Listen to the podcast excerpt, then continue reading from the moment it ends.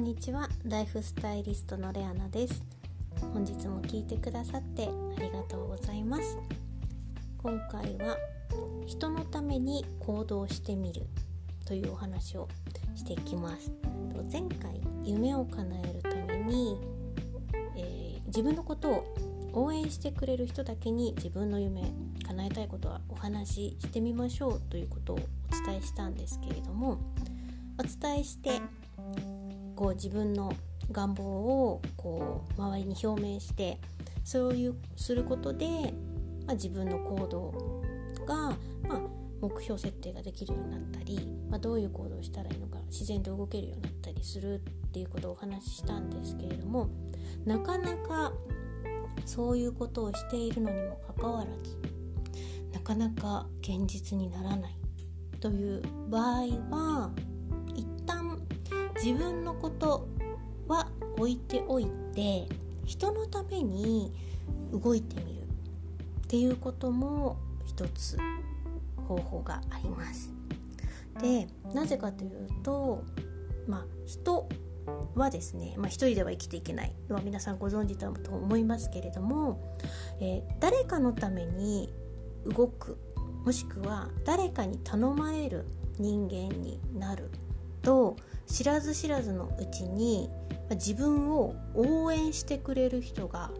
増えてくるんですね。というのもやっぱり自分を例えばですけど自分を応援してくれる人応援してくれた人はやっぱり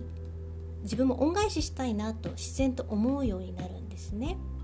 なのでまずは自分が応援されたいんだったらまずは人の応援をしてあげる。人のお手伝いをしてあげる。人のために働いてみる。働いてみるっていうのはボランティアだったり、まあ、例えばお仕事のサポートをしてみたい、まあ、そういうことでいいんですけれどもそういう人のために何か動くっていうことに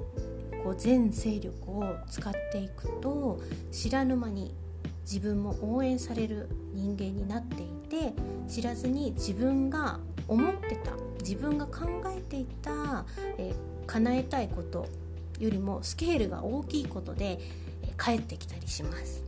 面白いんですよね。やっぱり人間って与えれば与えるほど、まあ、返ってくるってよく言われるんですけれども何も物だけじゃないんですね。お金を与えれば与えるほど返ってくるかっていうとそういうものももちろんあるんですけれども金をあげればいい物をあげればいいというよりも自分が一生懸命その人のことを支えるという気持ちですね。エネルギーがやっぱり大切なんですよね。そこにこう照準を当ててまず行動する。自分の利益見返りを求めるっていうことをしてしまうと結局は見返りを求めてくる人が周りに来ちゃうのでまずは自分が見返りを求めずその人の叶えたい夢例えばお友達がこういうことしたいんだよねっていう話を聞いたら自分が一生懸命その人の叶えたい夢のサポートをしてあげる。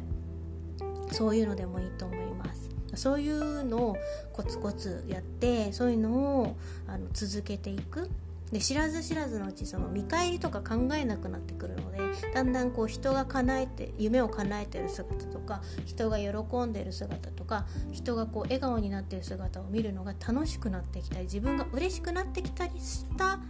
後に自分もこう嬉しくなるような出来事が来たりあとは応援してくれる人がすごく増えていたりっていうのに気が付くはずです。なのでもし自分の夢